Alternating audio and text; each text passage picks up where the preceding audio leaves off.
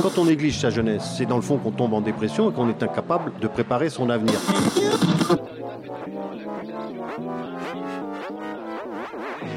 Ça ne veut plus rien dire, lycéens. C'est des merdeux, des cons. Le jeune est tourné vers l'avenir. Mais aujourd'hui, l'avenir ne se tourne plus vers le jeune. Univox, le rendez-vous du monde étudiant sur Radio Campus. Nous vous proposons un Univox en deux parties à partir d'un documentaire réalisé en 2021 par Mélissa Vicuise de Radio Campus Tour pour le réseau Radio Campus France. Il y est question d'islamo-gauchisme, de liberté académique et en toile de fond de discrimination institutionnelle, consciente ou non, à l'université et plus largement dans la société française. Première partie.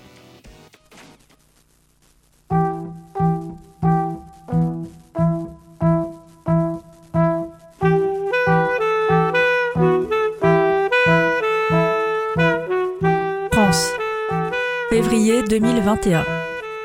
D'un confinement à l'autre, la file des étudiants précaires s'allonge toujours lors des distributions alimentaires. Les équipes éducatives comme les étudiants sont épuisées par l'incertitude, les innovations technologiques accélérées par une pandémie mondiale. La ministre de l'Enseignement supérieur et de la Recherche, Frédéric Vidal, émet alors le souhait de voir le CNRS, le Centre national de la recherche scientifique, institution de recherche parmi les plus importantes au monde, mener une enquête sur la présence de l'islamo-gauchisme dans les universités françaises. Mais le CNRS, tout organisme public de recherche placé sous la tutelle du ministère de l'Enseignement supérieur, de la recherche et de l'innovation qu'il est, se rebiffe. De quoi cette chasse à l'islamo-gauchisme est-elle le symptôme? Dans quel contexte s'inscrit cette demande de la ministre? Qu'apprend-on de la recherche et de l'enseignement supérieur en France et de la société française? Trois chercheurs de l'Université de Tours nous apportent leurs éclairages. Maboula Soumaoro, enregistré en 2019, soit bien avant cet épisode, parle de son parcours universitaire et du fait d'être une chercheuse noire en France. Juliette Grange pointe les logiques de financement et les différentes lois qui influent sur la recherche et les contenus pédagogiques et mettraient à mal la liberté académique des enseignants-chercheurs. Julien Giry relève le parfum d'extrême droite qui s'échappe de la formule islamo-gauchiste et revient sur son ancrage historique. Trois chercheurs, trois points de vue pour élargir le nôtre.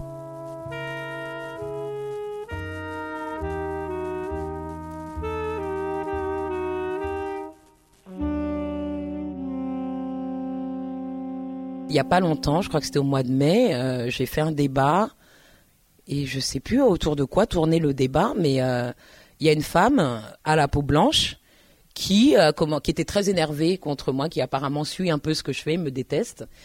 Maboula Soumaoro, maîtresse de conférences à l'Université de Tours, membre du laboratoire Interaction culturelle et discursive, membre du Cercle d'études afro-américaines et de la diaspora de Paris et croit que je veux mettre à mal la République et détruire la France. Et je suis une obsédée de la race et je suis dans le mouvement décolonial et indigéniste, identitaire. Enfin voilà, plein de choses que, bon, je lui ai dit, je crois que c'est ça qu'il a vexé, que, c'était une femme blanche. Et ça l'a énervée. Et, je crois qu'elle a essayé de se défendre en disant qu'elle n'était pas blanche ou que je n'en savais rien. Et je dis c'est vrai, ça, en ça elle avait raison. Je sais pas si elle est blanche ou pas, je connais pas ses origines. En tout cas, elle paraissait blanche. Et pour moi, le, le paraître compte. C'est pas seulement, c'est pas seulement être, c'est paraître. Moi, je parle pas d'essence, je parle d'apparence. Et ce que ces apparences, euh, le sens que revêtent ces apparences dans l'espace public. Ben, je lui ai dit que moi j'étais une femme noire et que pour moi elle était une femme blanche et que dans la société elle était traitée comme blanche et que moi je savais très bien que j'étais traitée comme noire. Et ça ne lui a pas du tout plu. Et j'ai l'impression que cette question de la parole publique, c'est-à-dire que ce qu'on a le droit de dire euh, dans des espaces particuliers, il y a ce que vous pouvez dire, euh, je sais pas moi, à vos amis, euh, dans, l'intimité, à votre famille, euh, dans vos interactions, au magasin, enfin quand vous êtes en, position de consommateur. Et ensuite, il y a d'autres espaces que vous dites quand vous êtes prof ce que vous dites quand vous êtes à la radio, ce que vous, ce que vous dites à la télé. Et j'ai l'impression que avec certains types de cours, il y a certains types de discours qui sont totalement inacceptables. Totalement inacceptables. C'est-à-dire que si j'allais à la télé, euh, puisque là c'était une émission télé, en disant des choses du genre euh, j'aime la France, elle m'a tout donné, euh, j'ai échappé à la misère ivoirienne, j'ai échappé à l'excision, je suis avant j'étais sans papier, maintenant j'ai des papiers, voilà, je suis reconnaissante. Je pense que personne ne me crierait dessus. J'aurais pas de problème. Si maintenant apparemment je me permets de dire oui, je suis française et je n'en ai absolument rien à faire. La question de l'amour que je peux porter ou ne pas porter à la France n'a aucun sens pour moi. Je vois pas pourquoi je devrais parler d'amour quand, quand on parle de la France, parce que j'ai l'impression qu'on ne pose pas cette question de l'amour de la France à tout le monde. Moi, on dirait qu'il faudrait que j'exprime publiquement mon amour euh, pour la France. Si je me présente en tant qu'intellectuelle, en tant que docteur, maîtresse de conférence, en tant que personne, même femme, qui pense et qui peut avoir un regard critique sur la France, tout comme j'ai un regard critique sur plein d'autres endroits du monde, ben, j'ai l'impression que j'ai pas le droit. J'ai pas le droit. Qu'il y a quelque chose qui euh, euh, relève de l'ingratitude. Moi, je devrais dire merci parce que la France m'a éduquée. Euh, J'étais à l'école comme tout le monde. De toute façon, c'est obligatoire. Oui, c'est gratuit, mais c'est obligatoire hein, l'éducation en France. Euh, en tout cas jusqu'à jusqu'à 16 ans. Euh, donc je suis allée à l'école et la France m'a tout donné, m'a tout appris et maintenant je cracherai dans la soupe. Il y a mon identité, la façon dont je me positionne, dont je me définis, mais il y a aussi mon savoir. Moi j'y tiens à mon doctorat. J'y tiens, j'ai transpiré pour l'obtenir et en plus je n'ai pas été financée, donc on peut pas me dire la France vous a tout payé. Moi, j'ai fait mes études, euh, enfin mon doctorat sans bourse doctorale. On m'a pas payé pour aller aux États-Unis. J'ai travaillé. Moi, j'ai grandi pauvre.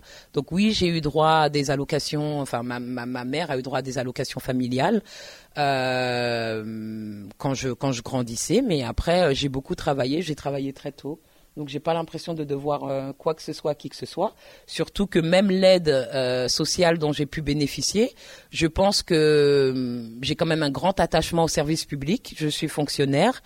Euh, oui, je pense avoir rendu. Je pense avoir rendu et je continue à faire des choses qui relèvent du service public et qui peuvent être bénévoles même si je ne rechigne pas à être payé. Mais voilà, je pense que la mission du service public, je l'ai, assurée depuis assez longtemps. Donc je pense avoir rendu tout ce que j'avais euh, à rendre. Just purse your lips and whistle, that's the thing. And always look on the bright side of life. Alors cette euh, comment dire cette inquiétude d'être désigné comme mal pensant, est-ce qu'on la retrouve peut-être au moment de rédiger les, plaquettes? Est-ce que vous avez déjà vu euh, des collègues qui peut-être s'auto-censurent dans les choix qu'ils peuvent faire dans leurs cours, ou alors qu'on leur dise ou là euh, là c'est risqué de de choisir telle thématique? Est-ce que c'est déjà le cas? Bon, certainement. Moi, je suis assez peu concernée dans la mesure où j'ai toujours privilégier ma liberté de pensée et de parole. Juliette Grange est agrégée de philosophie, docteur d'État et professeur philosophie moderne et contemporaine à l'Université de Tours, chercheur au laboratoire Interaction culturelle discursive et que les conséquences en termes de carrière euh, ne m'ont jamais inquiété. Euh, donc, euh, je dois dire que je me suis toujours considérée comme absolument libre.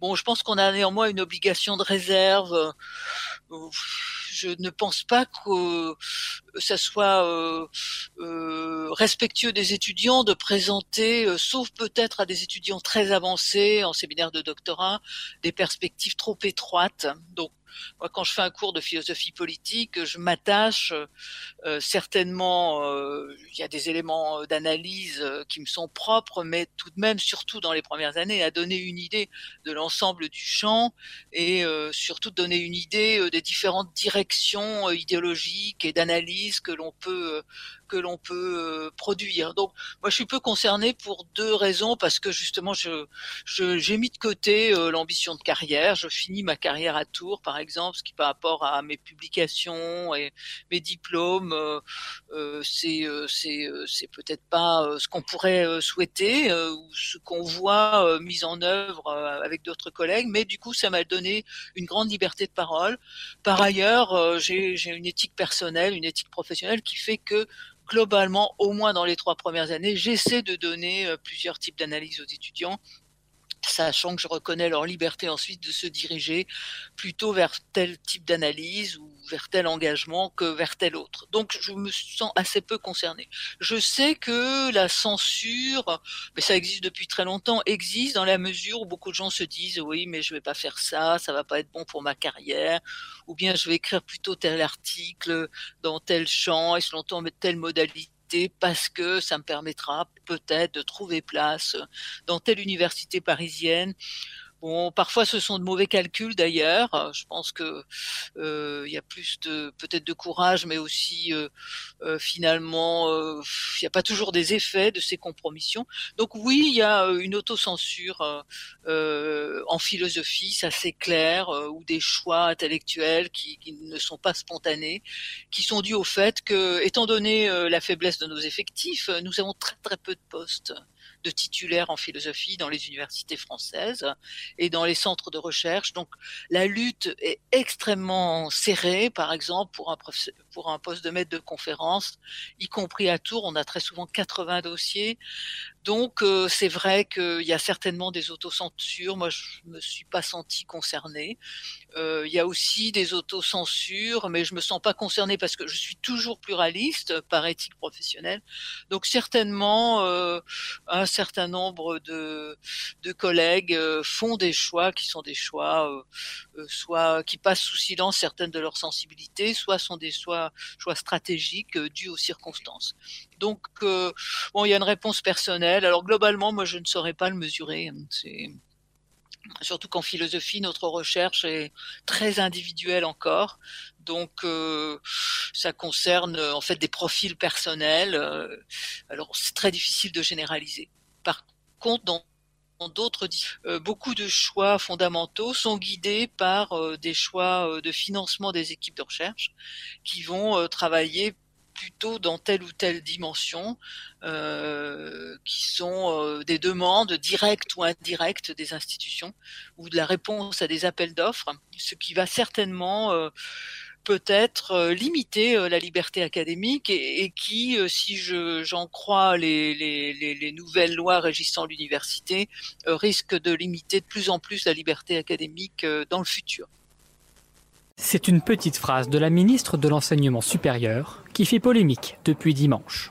Moi, je pense que l'islamo-gauchisme gangrène la société dans son ensemble et que l'université n'est pas imperméable. L'université fait partie de la société.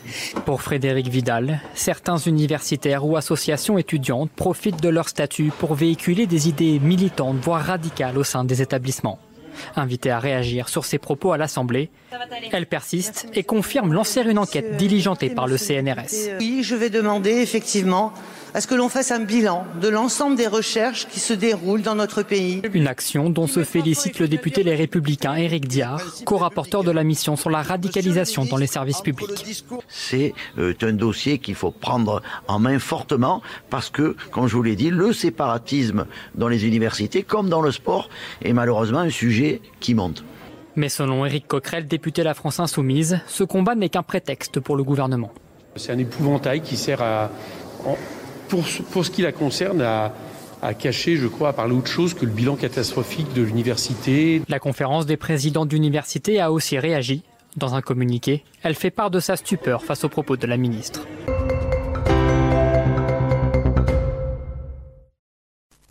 Islamo-gauchisme. Mais ça veut dire quoi au fait, islamo-gauchisme? Ce mot s'est imposé comme ça dans l'espace public comme une sorte de, mot valise. Hein. C'est islamo-gauchisme. Est-ce que c'est islamiste, islam euh, En tout cas, gauchiste, ça c'est sûr. Julien Giry est docteur en sciences politiques, qualifié aux fonctions de maître de conférences en sciences politiques, en sociologie et en sciences de l'information et de la communication. Il est membre du programme ANR Vigier, vérification de l'information dans le journalisme sur Internet et dans l'espace public. Sans qu'on lui en donne vraiment un sens qui soit tout à fait, tout à fait stabilisé, en fait. On utilise ce mot, et comme fake news, c'est un mot un peu valise, un peu fourre-tout, on peut regrouper pas mal de choses sous cette appellation, mais c'est pas grave, il est vague, mais on l'utilise quand même parce qu'il est censé faire sens d'une réalité qu'on n'arrive pas à définir, soit pour le fémiser, soit pour la catastrophiser, soit parce que justement on n'arrive pas à en saisir un petit peu. Euh, un petit peu l'essence. Ça, je crois que c'est quand même la première caractéristique de ce type, euh, de type de formule un peu comme ça, euh, vagues, qui sont lancées dans l'espace public. Alors, si on essaie de faire un petit peu euh, l'historicité de, ce terme, en fait, on se rend compte qu'il y a quand même plusieurs origines, plusieurs, plusieurs racines. D'abord dans les années 90, où d'une part, Hartmann, dans un, dans un ouvrage, le, le prophète et le prolétariat, explique que jusque-là, la gauche, la gauche radicale, la gauche trotskiste hein, dans laquelle il vient, euh, n'a pas su saisir quelque part les potentialités révolutionnaires euh, de certaines formes euh, d'islam. Alors lui-même n'en est pas forcément un, défenseur de cette alliance entre un peuple, disons, dominé, musulman, et les forces de la gauche révolutionnaire au nom d'une lutte pour l'émancipation contre la domination de l'État, mais il dit un petit peu une espèce de, de, tradition un peu fanonienne comme ça de Franz Fanon, que effectivement c'est une possibilité à un moment donné avec les musulmans contre l'État, mais dit-il en même temps contre les musulmans lorsqu'ils sont, euh, quand ils s'en prennent aux femmes, qu'ils s'en prennent aux homosexuels, qu'ils s'en prennent aux libertés individuelles, etc., etc. Donc la position, elle est assez, euh, elle est assez, mesurée chez Hartmann. Lui-même n'est pas forcément, encore une fois, fondamentalement favorable en tout temps et en tout lieu à une alliance entre la gauche révolutionnaire et l'islam, euh, politique, hein, l'islam. Dans le même temps, François Burga, politologue français, utilise aussi cette expression islamo-gauchiste lorsqu'il analyse un peu les dynamiques qui se mettent en place dans les, dans les mondes euh, arabo-musulmans, notamment euh, en Afrique, au Proche-Orient, où il voit quand même que finalement la gauche, la gauche de ces pays-là, la gauche communiste, la gauche socialiste, euh, des pays musulmans, hein, j'entends, se rapproche quelque part, ou du moins accepte d'ouvrir le dialogue avec des forces, avec des forces islamistes, clairement, pour essayer quelque part, dit-il, d'endiguer une sorte de radicalisation générale dans l'islam et trouver une sorte de compromis démocratique. Donc lui, il voit ça dans les années 90 et il utilise ce terme islamo-gauchisme comme quelque chose de plutôt, de plutôt positif, hein, pour, qui, d'après lui, empêcherait une radicalisation religieuse euh, vraiment fondamentale et violente. Donc pour lui, il voit ça. Euh, le troisième moment où ce mot apparaît dans l'espace public francophone, c'est autour des débuts des années 2002-2003, lorsque Pierre-André Taguieff utilise ce terme quelque part pour montrer qu'il existerait, selon lui, cette convergence que dont Hartmann parlait entre une partie de la gauche, de la gauche radicale, hein, les communistes révolutionnaires, euh, partie de militants un peu euh, autonomes, trotskistes, etc., et une partie des musulmans français autour de la question israélo-palestinienne. Euh, pour Taguieff, les islamo-gauchistes, à l'époque, hein, sont ceux qui vont soutenir la Palestine contre Israël, ceux qui vont quelque part être un peu donc il accuse en tout cas d'être euh, aveugle par rapport à un projet politique qui serait l'islamisme et au bout du bout euh, l'imposition par petits pas d'une certaine forme de droit islamique, de charia, etc. Donc voilà, je crois que c'est à peu près les trois, les trois origines du mot qu'on voit. Mais petit à petit, ce terme qui avait un peu disparu après 2002-2003 au moment de, de, la deuxième intifada, pour qualifier encore une fois ces, individus supposément euh, opposés à Israël au nom de la Palestine, les, les damnés de la terre, etc il disparaît un peu de, la scène et effectivement, il fait un retour assez, assez ben, brutal et polémique dans le débat public il y a à peu près un an, un an et demi maintenant, lorsque le ministre Blanquer, la ministre Vidal, etc., utilisent le terme comme une sorte de label de disqualification, hein, dans la droite ligne de ce qu'avait aussi fait, euh, fait pour critiquer d'après eux, une partie de la gauche, de la gauche radicale, qui serait complètement aveugle au, euh, projet politique de l'islam, ou, pire encore, qui l'aurait complètement euh, validé, une sorte d'islamisme radical qui tairait son nom, et qui serait aussi quelque part euh, une forme d'antisémitisme plus ou moins, plus ou moins déguisé ou plus ou moins assumé. Donc voilà, je crois que c'est un peu ça qu'on peut dire si on essaie de comprendre un petit peu comment le terme a évolué. Et ce terme, il a surtout évolué, disons-le clairement, au sein des sphères de la droite radicale des années 2000 aux années 2020. C'est vraiment un terme, quand on regarde un petit peu euh, où est utilisé ce terme, hein, les espaces sociaux, les espaces numériques utilisent ce terme, comme a pu le faire euh, collègue Chavalarias, on voit très bien que c'est un terme qui d'abord a été utilisé à la droite de la droite, à l'extrême droite, et qui petit à petit a gagné une partie de la droite traditionnelle, la droite dite républicaine, et une autre partie qui est la gauche, la gauche républicaniste, hein, la gauche un peu qu'on appelle parfois laïque, laïcarde, disons pour le dire vite, la gauche un peu euh, valse. Quoi. Cette formule aussi là d'islamo-gauchisme, elle fait écho à, d'autres formules. Euh, voilà, qui ressemblent également à des, mots valises. Hein. Il y a judéo-bolchevisme, euh, judéo-maçonnisme. Voilà, on, peut en, trouver plusieurs. Alors, est-ce qu'elles sont euh, de la même étoffe, toutes ces formules?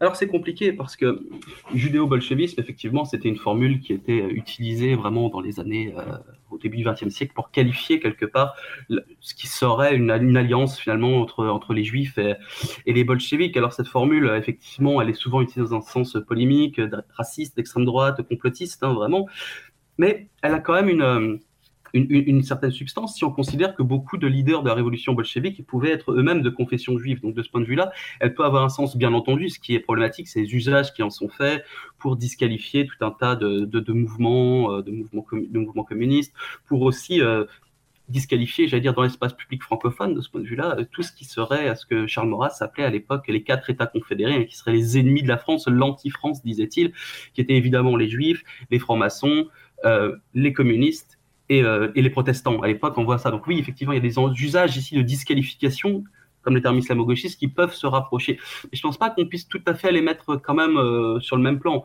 En revanche, il y a des, euh, qualitifs de disqualification pure qui ont existé dans l'histoire politique. On pense par exemple aux hitléro-trotskistes. Là, on est plutôt sur ce genre de choses, de conjonctions de franges qui, a priori, n'ont pas grand-chose à voir entre elles. Donc oui, mais là aussi, encore une fois, il y a des usages, des labellisations de disqualification. Les usages se ressemblent effectivement de ce point de vue-là l'islamo-gauchisme n'est pas une réalité scientifique. L'islamo-gauchisme, slogan politique utilisé dans le débat public, ne correspond à aucune réalité scientifique. Ce terme, au contour mal défini, fait l'objet de nombreuses prises de position publiques, tribunes ou pétitions souvent passionnées. Le CNRS condamne avec fermeté celles et ceux qui tentent d'en profiter pour remettre en cause la liberté académique indispensable à la démarche scientifique et à l'avancée des connaissances ou à stigmatiser certaines communautés scientifiques. Le CNRS condamne, en particulier, les tentatives de délégitimation de différents champs de la recherche, comme les études post-coloniales, les études intersectionnelles ou les travaux sur le terme de race, ou tout autre champ de la connaissance. Concernant les questions sociales, le rôle du CNRS et plus généralement de la recherche publique est d'apporter un éclairage scientifique, une expertise collective, s'appuyant sur des résultats de recherche fondamentale pour permettre à chacun et chacune de se faire une opinion ou de prendre une décision. Cet éclairage doit faire état d'éventuelles controverses scientifiques, car elles sont utiles et permettent de progresser lorsqu'elles sont conduites dans un esprit ouvert et respectueux. La polémique actuelle autour de l'islamo-gauchisme et l'exploitation politique qui en est faite est emblématique d'une regrettable instrumentalisation de la science. Elle n'est ni la première ni la dernière, elle concerne bien des secteurs au-delà des sciences humaines et des sciences sociales. Or, il y a des voies pour avancer autrement au fil de l'approfondissement des recherches, de l'explicitation des méthodologies et de la mise à disposition des résultats de recherche. C'est là aussi la mission du CNRS. C'est dans cet esprit que le CNRS pourra participer à la production de l'étude souhaitée par la ministre de l'Enseignement supérieur, de la Recherche et de l'Innovation, visant à apporter un éclairage scientifique sur les champs de recherche concernés. Ce travail s'inscrirait dans la continuité de travaux d'expertise déjà menés sur le modèle du rapport Recherche sur les radicalisations, la forme de violence qui en résulte et la manière dont les sociétés les préviennent et s'en protègent, réalisé en 2016 par l'Alliance Athéna qui regroupe l'ensemble des forces académiques en sciences humaines et sociales dans les universités, les écoles et les organismes de recherche ou du rapport les sciences humaines et sociales face à la première vague de la pandémie de Covid-19, enjeux et formes de la recherche réalisée par le CNRS en 2020. Communiqué du CNRS du 17 février 2021.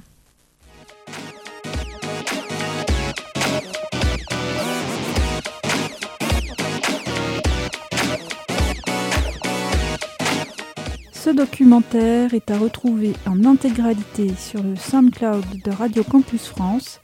Il a été réalisé en 2021 par Melissa Vicuise pour le projet GTTO Get These Trolls Out, projet européen luttant contre les discours haineux diffusés dans les médias.